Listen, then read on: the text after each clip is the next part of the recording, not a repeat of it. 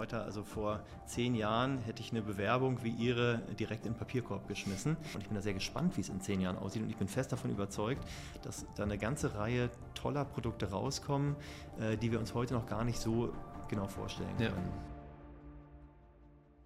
Heute zu Gast der Leiter Vertriebsmarketing von den Kieler Nachrichten, Dr. David Reuter. Mein Name ist Nils Köpchen und herzlich willkommen bei Ressort 21, dem Podcast über die Zukunft in der Verlagswelt. In der heutigen Folge spreche ich mit Dr. David Reuter nicht nur darüber, wie die Kieler Nachrichten einen eigenen Innovationshub etablierten, sondern vor allem auch, wie es gelingt, immer wieder neue Ideen in das bestehende Produktportfolio zu integrieren. Moin David, Moin wie geht's dir? Ganz wunderbar. Wunderbar. Ich freue mich auf unser Gespräch. Sehr schön, ich mich auch. Warst du schon mal zu Gast in einem Podcast oder ist das dein erstes Mal? Ähm, in, nee, in einem Podcast ist mein erstes Mal, ja. Okay. Interviews, ja. Diverse Vorträge, viele, wie du weißt. Ja. Äh, Podcast äh, neu. Kommt jetzt als neu dazu. Genau. Ja, perfekt. Cool. Ja, heute soll es ja so ein bisschen darum gehen, wie ihr es eigentlich als Kieler Nachrichten geschafft habt, einen eigenen Innovationshub zu etablieren und wie ihr es geschafft habt, sozusagen nicht nur Ideen zu schmieden, sondern auch diese Ideen dann in das Produktportfolio mhm. zu integrieren. Und ähm, genau, ich würde sagen, wir fangen so ein bisschen vielleicht mal mit deinem Werdegang an, damit auch die Zuhörer und Zuhörerinnen so ein bisschen verstehen, wer hier eigentlich sitzt. Ja, gerne. Und dann gerne. Äh, gehen wir mal ein bisschen mehr darauf an. Ursprünglich habe ich gesehen, wolltest du mal Lehrer werden und du hast da sogar dein Staatsexamen schon beendet und dann hat sich aber doch irgendwie in die Medienwelt verschlagen. Wie kam das? Wie ist da so die Geschichte? Ja, das hast du natürlich jetzt mit einer sehr harten Brücke so dargestellt. ähm, aber äh, wenn man so will, ähm, bin ich ja heute auch noch ein bisschen Pädagoge. Das hilft mir also. Äh, so als Teamlead äh, und, Führungskraft ist man ja immer auch pädagogisch unterwegs. Aber um das vielleicht mal so ein bisschen ähm, zu erklären, ich habe ähm, ähm, ja eigentlich nicht als Lehrer in meiner Ausbildung angefangen, sondern ich habe vorher in Flensburg noch internationales Management mit den Schwerpunkten Medien und Marketing auch studiert, habe es auch ah, okay. abgeschlossen, habe dann das Staatsexamen gemacht habe dann promoviert und bin dann nach der Promotion sozusagen wieder zurück in, die, äh, in, den, in den freien Markt gegangen und habe dann im E-Commerce-Bereich gearbeitet. Ja. Eine ganze Zeit als äh, Marketing dann auch. Ähm, und bin dann oder habe dann ähm, mein Mobile Office im Fleet 7 aufgeschlagen. Ah, so, und jetzt okay. kommen wir der ganzen Sache schon so ein bisschen näher. Ne? Ja, ja. Genau, das heißt, ich habe dann viel, sehr viel Zeit in diesem wunderbaren kreativen Biotop Fleet 7 verbracht äh, und bin in der Zeit in sehr, sehr in einen sehr engen Kontakt mit dem Netzwerk der Verlagsbranche gekommen. Mm, okay, das waren dann auch schon die Kieler Nachrichten direkt dann? Das Fleet 7 gehört ja den Kieler Nachrichten. Ja. Ne? Das heißt, ähm, der ganze Kontext da war auch schon Kieler Nachrichten, aber da ging es natürlich auch ganz viel um die Verlagsbranche im Allgemeinen. Ähm, und ähm, als ich dann so in engeren Kontakt gekommen bin, auch mit den Menschen, die hinter den Kieler Nachrichten stehen, ne, äh, war für mich sehr schnell klar, ich habe ein sehr großes Interesse, mich an diesen Prozessen, die da jetzt gerade stattfinden, an diesen Herausforderungen in der digitalen Transformation zu beteiligen, mich da irgendwie einzubringen und habe das relativ frech einfach mal so in den Raum gestellt und mhm. gesagt, also wenn ihr da äh, Interesse an mir und meinen Fähigkeiten habt, dann gebt mir doch gerne mal Bescheid. Ähm, und ein paar Tage später hatte ich Bescheid. So, okay, ja, genau. also 2021 war es dann soweit. Dann hast du als richtig, ja. Leiter Vertriebsmarketing bei den Kindernachrichten angefangen. Genau, ne? richtig. Das war 2021 ja. und bin dann auch direkt eingestiegen. Vielleicht eine ganz nette Anekdote in dem Kontext, weil du ja schon sagtest, mein, ähm, mein Lebenslauf ist jetzt nicht gerade ähm, genau der, den man sich vielleicht für diese Position vorstellen würde oder vielleicht auch nicht unbedingt gefühlt so geradlinig. Ähm, als ich in dem Bewerbungsgespräch mit dem äh, ganz wunderbaren Geschäftsführer Sven Fricke saß, da hat der gesagt, ähm, Herr Reuter, also vor zehn Jahren hätte ich eine Bewerbung wie Ihre direkt in den Papierkorb geschmissen und hat es aber gleich korrigiert. Ne? Ja. Hat gleich gesagt, dass man natürlich heute ganz, ganz anders auf die Herausforderungen, die man so hat, drauf gucken muss. Ähm, dass er auch da anders drauf guckt, der ist ja sehr weitsichtig, der hat ja unter anderem auch das Fleet 7 aus guten Gründen gegründet, ja. aufgebaut. Ne? Genau, und hat mich dann ähm, nicht nur eingestellt, sondern mich und auch meine Kollegin äh, Diana Thiel damit beauftragt, diese, äh, dieses Biotop zu nutzen und diese Expertise gezielt für uns als Verlag, aber auch für die Verlagsbranche im Allgemeinen natürlich einzubinden. Okay, das heißt ja. eigentlich so von Anfang an von deiner Position dann oder deinem Beginn bei den Kieler Nachrichten war das dann ein fester Bestandteil in deinem Aufgabenbereich als Richtig. Vertriebsmarketingleiter, innovative Ideen aus dem Biotop Fleet 7 wirklich rauszutragen und in die Kieler Nachrichten, in die Verlagswelt zu integrieren. Richtig. Ähm, man könnte sagen, mein Aufgabenbereich hat sich so in drei große Bereiche eigentlich unterteilt. Ähm, der eine ist die, und das sagt ja auch der, die Berufsbezeichnung Leiter Vertriebsmarketing, das ist natürlich auch so ein bisschen eine, eine Bezeichnung, die noch so aus der alten Verlagswelt kommt, ne? aber äh, trotzdem steht da ja was dahinter. Das bedeutete und bedeutet auch immer noch, das Team Vertra Vertriebsmarketing mh, aufzubauen und vorzubereiten auf die Herausforderungen, vor denen es eben gerade steht. Und zwar nicht nur ähm, inhaltlich und personell, sondern vor allem auch in Bezug auf die Prozesse, äh, in Bezug auf die Tools, die verwendet werden. Ne? Also das ganze Team fit und bereit zu machen für die Zukunft. Ja. Der zweite Teil war, wenn man so will, ähm, die, das, das Aufbrechen äh, der der inneren Verlagsstrukturen, das heißt ähm, die Etablierung ähm, von abteilungsübergreifendem Arbeiten und so ein bisschen auch mit, mit meinem Team als in der Vorreiterrolle zu zeigen, so kann Arbeiten auch funktionieren. Jetzt ein bisschen abgedroschenes Stichwort New Work, aber ihr, ihr kennt das ja, ja. Ne? genau. So, also ein bisschen nach, nach innen auch vorzuleben, wie wir in der Zukunft gemeinsam arbeiten wollen. Und dann der dritte große Bereich, den hast du gerade schon angesprochen, ist eben die ähm, das Integrieren externer Expertise. Und dazu muss man vielleicht nochmal ein paar Wörter sagen, weil das machen wir ja nicht äh, nur aus Spaß an der Freude, auch wenn es große Freude macht ne? ja. und äh, eine, schöne Sache ist und eine, eine tolle Aufgabe ist, sondern wir als Verlage haben ja festgestellt, dass wir in der digitalen Transformation von einem Riesenberg an, an Anforderungen und Aufgaben stehen, denen wir nicht direkt gewachsen sind. So, und das Problem ist, dass wir diese Herausforderungen mit dem Personal, was wir im Moment haben, das total toll ist, ähm, aber das ja nicht plötzlich komplett umdenken kann und plötzlich ganz neue Expertise ähm, ähm, sich aneignen kann. Also das mit dem existenten Personal nicht sofort umsetzen können. Und, das muss man fairerweise und ehrlicherweise und transparenterweise sagen, wir als Arbeitgebermarken, als Verlage noch nicht attraktiv genug sind, um genau die Leute zu uns zu holen, die wir bräuchten, um diese Prozesse effektiv mhm. äh, anzugehen. So, ne? Weil jetzt gerade in Kiel, äh, ihr kennt das vielleicht, auch so gerade als aufstrebendes und junges und innovatives Unternehmen, ähm, ist es ja so, dass diese Leute sich eher jetzt prinzipiell zum Beispiel Richtung Hamburg orientieren ja, ne? und nicht unbedingt in Kiel bleiben wollen und vor allem nicht unbedingt im, in der Verlagsbranche arbeiten wollen, der ja noch so ein sehr verstaubtes Image so anhängt. Ne? Ähm, und deswegen haben wir uns haben wir es uns zur Aufgabe gemacht, ähm, diese, auch diese Wände nach außen aufzubrechen. Wir haben jetzt eine ganz kleine Wand nur, weil wir direkt neben uns in dem alten Druckereigebäude, da hat ja äh, unser Geschäftsführer Sven Fricke dieses, diesen wunderbaren Coworking Space etabliert, schon mit der Idee, dass man dieses Potenzial dort irgendwann mal heben kann, äh, diese Expertise nutzbar machen kann. Und wir schauen uns jetzt eben ganz genau an, was da passiert und mit welchen Unternehmen wir da in den engeren Austausch treten können, um gegebenenfalls entsprechende Produkte zu bauen, die uns helfen. Da kommen wir gleich ja noch drauf. Ja, genau, verstanden. Ja, klar, da kommen wir gleich nochmal dazu. Vielleicht einen kurzen Schritt vorher mhm. nochmal, was, du hast ja eben so ein bisschen schon angerissen, so was so die Herausforderungen sind. Ich habe so ein bisschen rausgehört, auf jeden Fall einfach die, richtigen, die richtige Expertise für die Zeit sozusagen so ein bisschen rauszukristallisieren. Um es vielleicht nochmal ein bisschen konkreter zu machen, was würdest du gerade sagen, sind so die drei größten Herausforderungen, mit denen jetzt ihr als Kieler Nachrichten oder vielleicht auch du in deinem Berufsalltag jetzt so am meisten konfrontiert seid und wie versucht ihr diese Herausforderungen, ja, denen entgegenzutreten? Mhm. Ähm, die Herausforderungen, die ähm, ich jetzt mal beschreibe, die, die, sind natürlich nicht nur die Herausforderungen der Kieler Nachrichten, sondern die betreffen so die äh, Verlagsbranche oder vor allem die, die regionalen Verlage eigentlich alle. Und das ist jetzt auch, glaube ich, nichts Neues, ähm, ja. dass dieses gesamte alte ähm, Geschäftsmodell Printzeitung, diese, diese Erlössäule so ein bisschen unter uns wegbröckelt gerade. Ne? Das hat einfach mit der, mit der Altersstruktur ähm, der Leserinnen und Leser zu tun ne? und ähm, auch mit, der, mit, den, mit den Ansprüchen, die äh, Leserinnen und Leser heute haben an so ein kuratiertes oder eben nicht kuratiertes Produkt. Können gleich nochmal auf die Unterschiede zu sprechen kommen.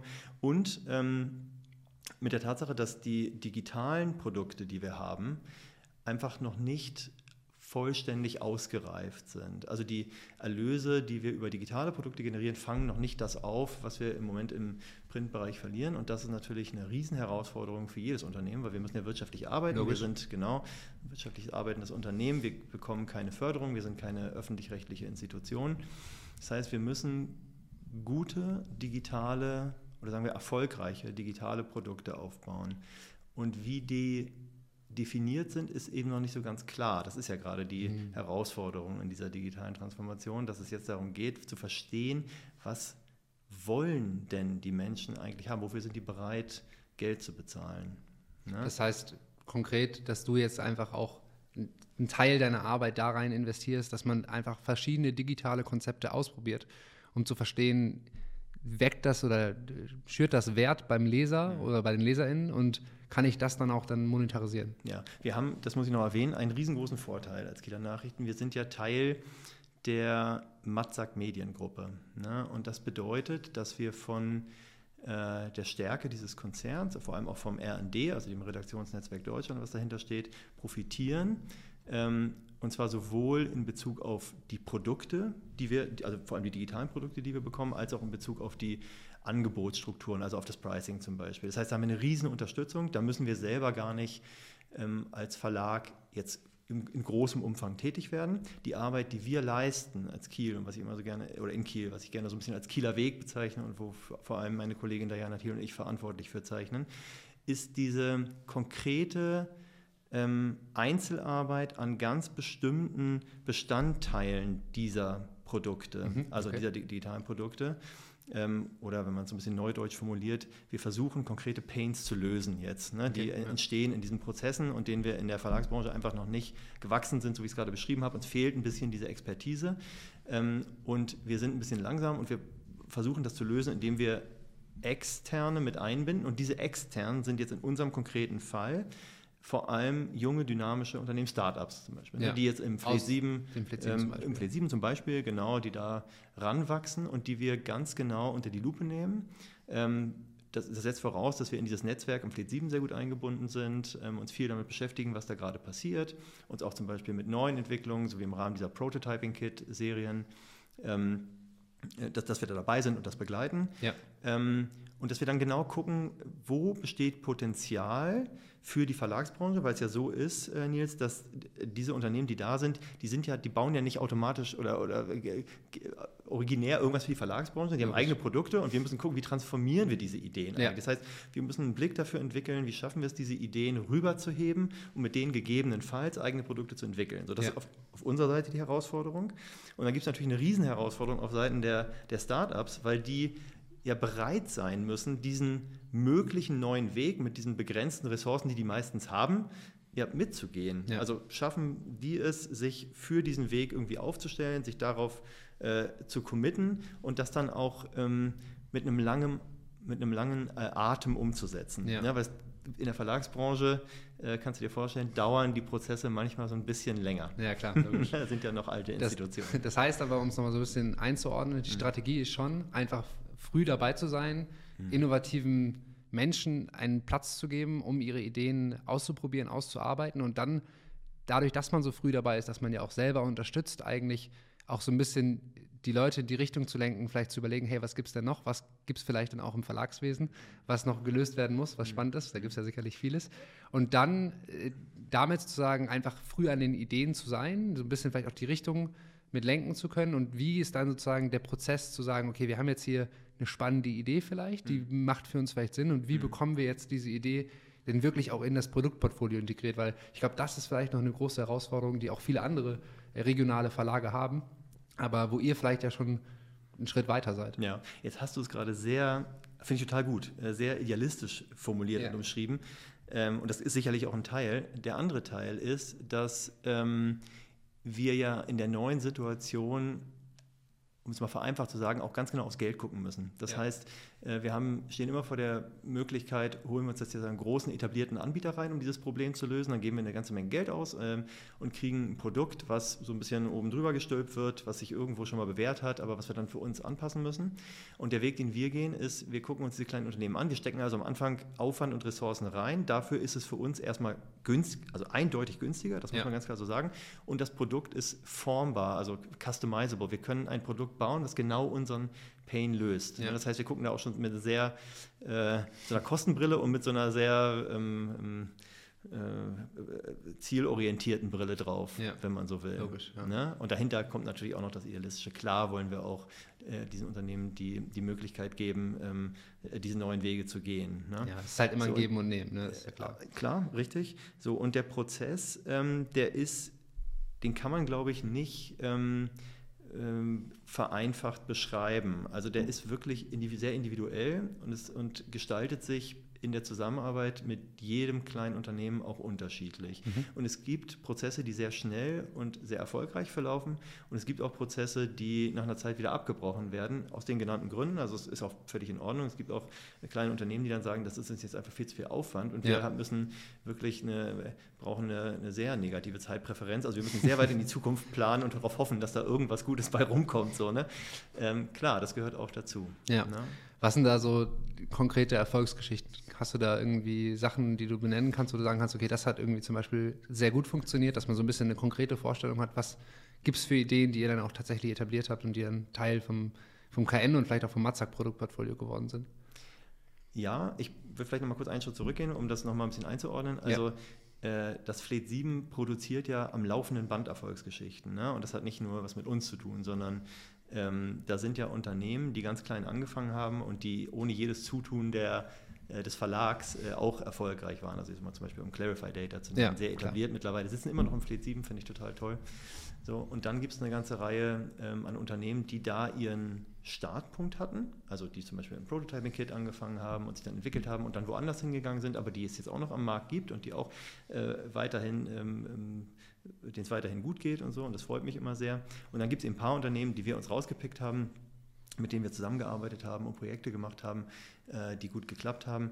Und in dem Kontext ähm, nenne ich natürlich immer sehr gern, sehr gern das Expo-Projekt, klar, nee, ähm, weil das einfach eine sehr, sehr schöne Geschichte ist. Das ist ja auch ein Produkt, was ähm, eigentlich ursprünglich nicht für die Verlagsbranche, ja, ziemlich ja, eindeutig nicht für die Verlagsbranche gebaut worden ist. Und ähm, dieses Unternehmen da jetzt einen, einen ganz neuen aufregenden Weg. Also das ist wirklich ein, ein sehr gutes Beispiel dafür, was, was da auch möglich ist. Genauso gibt es aber ähm, auch andere Cases, die aber ganz, einen ganz anderen Hintergrund hatten. Also zum Beispiel die, das Produkt EventFriend, diese Eventplattform, die dort gebaut worden ist, ähm, das Produkt Uniten, äh, Content Analytics. Ähm, äh, dann gibt es äh, das Projekt äh, und den Case äh, WeKiwi, den wir gerade testen. Da geht es um KI-gestütztes Social Intranet, was wir zur Arbeitsorganisation äh, verwenden. Also oder, könnte jetzt noch ein paar Sachen weiter nennen, aber das sind jetzt alles nur so Buzzwords, weil ja. wir äh, die, die, Produkte ja nicht im Detail beschreiben und das vielleicht auch nicht dann für jede und für jeden jetzt so sofort sich erschließt, was dahinter steht. Ja. Aber vielleicht um das mal zusammenzufassen,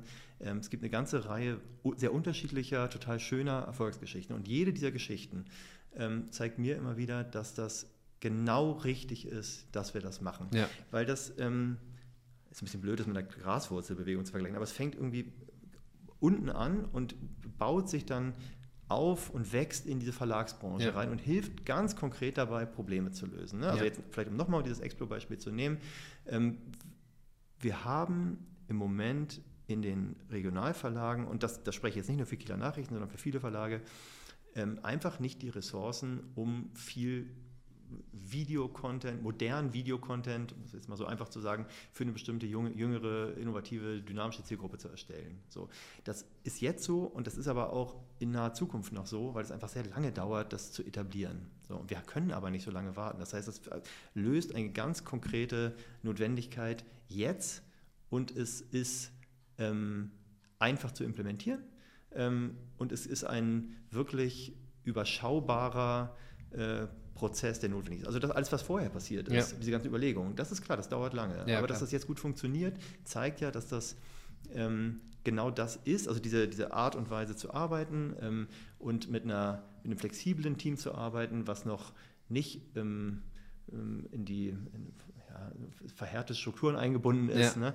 Ähm, zeigt, dass das funktioniert. Das freut mich immer wieder.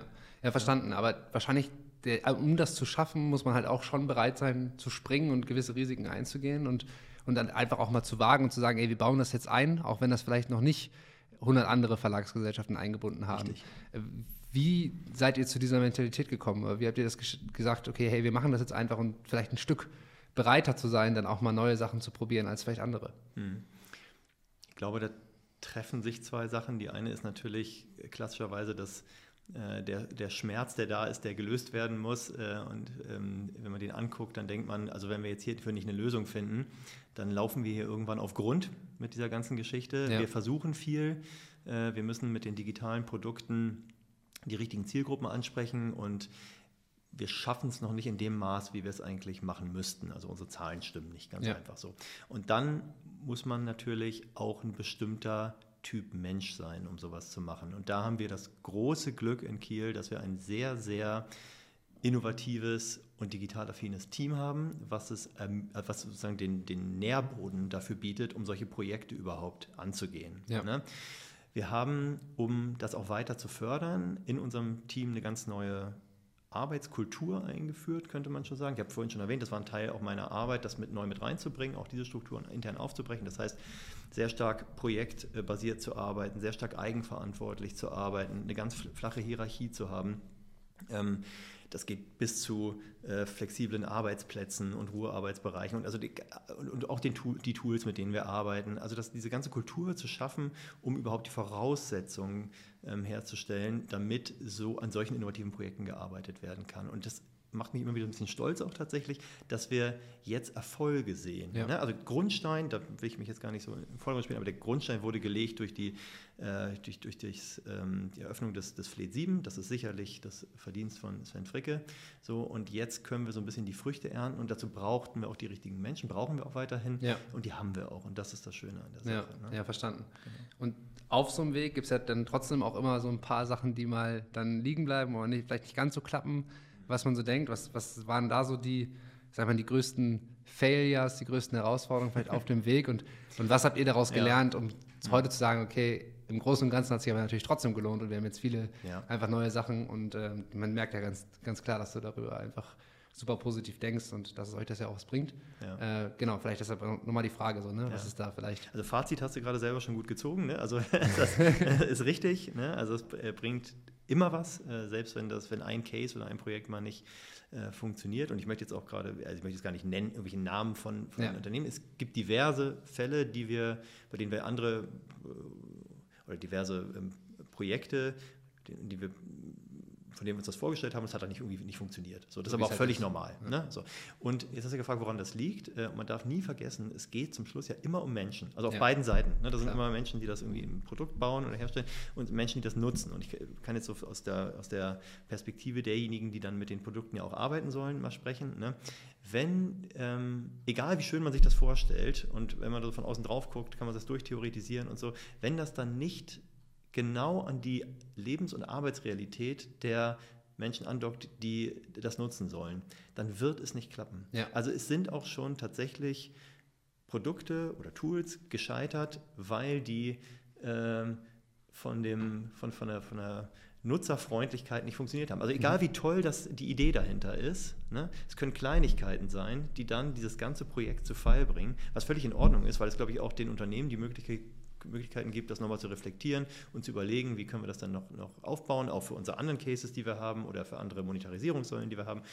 Ähm, aber es können wirklich diese Kleinigkeiten sein, dass die Menschen, die damit arbeiten sollen, sagen, irgendwie, ich, äh, irgendwas spricht mich hier nicht an. Ja. Wenn das zu viele sind, dann, dann äh, klappt das ganze Projekt nicht. Ja. So. Und genauso können es natürlich auch, auch größere kann es natürlich auch größere Schwierigkeiten geben. Ich habe es vorhin schon angesprochen, wenn ein kleines Unternehmen plötzlich in einen Finanzierungsengpass läuft und sagt, wir haben die Ressourcen nicht mehr, wir müssen uns hier jetzt immer auch kurz auf unsere äh, Basis ähm, Fähigkeiten konzentrieren, genau. So, dann kann das auch beendet sein. Ne? Ja. Gibt, also die Wahrscheinlichkeit, dass das nicht klappt, ist, würde ich sogar sagen, höher, als dass es klappt. Deswegen ist es immer wieder auch schön zu sehen, wenn es dann klappt. Ja, wie es halt ja. so ist bei Investitionen. Ne? Genau. Richtig. Aber das heißt so. Aber Investitionen, stopp, ganz kurz. Äh, wir investieren ja unsere Ressourcen. Ne? Ja. Also wir investieren ja äh, kein Geld. Nee, aber Zeit und Zeit, genau. Inhalte etc. Ja, nur um das nochmal ja, nee, klar, zu ziehen. Ja. Mhm. Aber das heißt so, um das nochmal rauszuziehen, würde ich sagen, so ein großes Learning ist auf jeden Fall früh den Dialog eigentlich zwischen den, den von euch eigentlich den Mitarbeitern, die bei euch arbeiten, konkret dann auch mit den Tools arbeiten würden und den Teams, die dann vielleicht extern die Lösung entwickeln, da einfach früh einen Dialog herzustellen, Brücken herzustellen, damit man einfach da dann früh Gemeinschaft, Gemeinschaftskeiten und Schnittstellen dann eigentlich findet. Ne? Richtig. Also insofern ist der Prozess dann vielleicht doch ein bisschen verallgemeinerbar, weil immer ein ganz entscheidender Schritt in diesem Prozess ist, dass es mit einem bestimmten Projektteam getestet wird. Ja. Ne? Das heißt, in dem Moment, wo wir das Produkt uns äh, überlegt haben und das in einer, in einer überlebensfähigen Version existiert, wird das getestet ne, in der Anwendung von einem Teil der Anwender bei uns. Ja. Und wenn es diese Phase übersteht, dann erst kann es in die nächste Phase übergehen. Ne? Das ja. machen wir einfach zur Absicherung auch für beide Seiten. Logisch, ja. Ja, ja cool. Ich glaube, das waren auf jeden Fall schon mal super, super spannende Punkte, aus denen sich viele wahrscheinlich echt was mitnehmen können. Wir stellen mal so mal zwei Fragen zum, zum Abschluss nochmal so ein mhm. bisschen. Einmal, so wie blickst du auf die Zukunft jetzt speziell der deutschen Medienbranche jetzt so in den nächsten fünf bis zehn Jahren? Was, was muss ich tun? Wo sind noch Herausforderungen, die gelöst werden müssen und wie kann da ein Weg aussehen? Hm. Also Medienbranche ist ein sehr breiter Begriff. Ich würde jetzt mal auf kurz auf die Verlags, genau. Verlagsbranche und im Speziellen auf die, auf die äh, Regionalverlage, ja. ne, weil ich äh, bin ja jetzt auch, äh, haben wir vorhin drüber gesprochen, so ein bisschen, bisschen Quereinsteiger und äh, äh, das hier ist jetzt mein Metier, ja, die, die, Verlag, die Regionalverlagsbranche. Ne? Ähm, die Zukunft, also ich glaube, vielleicht jetzt mal, um das ganz stumpf festzuhalten, wir sind uns alle darüber einig, und das ist für dich jetzt auch nichts Neues, dass wir in so zehn Jahren ähm, nur noch eine sehr kleine Zielgruppe für ein Printprodukt, also es müsste schon wirklich einiges richtig laufen, damit es bei den meisten Regionalverlagen dann überhaupt noch ein Printprodukt gibt. Ja. Äh, und wenn wir über das kuratierte Produkt reden, also ob das jetzt ein äh, analoges oder digitales ist, ist egal, dann kann ich mir auch kaum vorstellen, dass es eine sehr große Zielgruppe noch für so ein Produkt gibt. Das heißt, die größte Herausforderung ist die Etablierung digitaler, zielgruppenorientierter Produkte. Wie die aussehen, darüber ist man sich ja sehr uneins. Da gibt es ganz, ganz viele verschiedene Ansätze. Ähm, die brauchen wir, glaube ich, nicht im Detail jetzt auseinanderlegen, ja. aber ähm, was die alle gemein haben, ist natürlich, dass es also A, wirklich sehr konkret für bestimmte Zielgruppen produziert ist. Also da reden wir zum Beispiel auch von, von wirklich individualisierten Produkten und dass natürlich ein sehr hoher Anteil auch an Audio- und Videocontent äh, enthalten sein wird. Ja? Genau. Ähm, und wie die ähm, dann zum Schluss über welche Kanäle diese Produkte ausgespielt werden, ähm, wie die konsumiert werden, ähm, wie die vermarktet werden, da ist, das ist im Moment ein ganz weites Experimentierfeld. Ja. Also das ist äh, so ein bisschen, also ist ein bisschen harter Vergleich, aber so ein bisschen wilder Westen gerade. Also diese gesamte digitale Transformation der Verlagsbranche ist total spannend, weil es einfach wahnsinnig viele Chancen bietet. Ähm, natürlich ist ein kleines Risiko dahinter. Es gibt ja auch Verlage, die daran zugrunde gehen irgendwann. Das ist immer sehr schade. Und da möchte ich gleich noch ein kleines Wort zu sagen, warum das wirklich schade ist.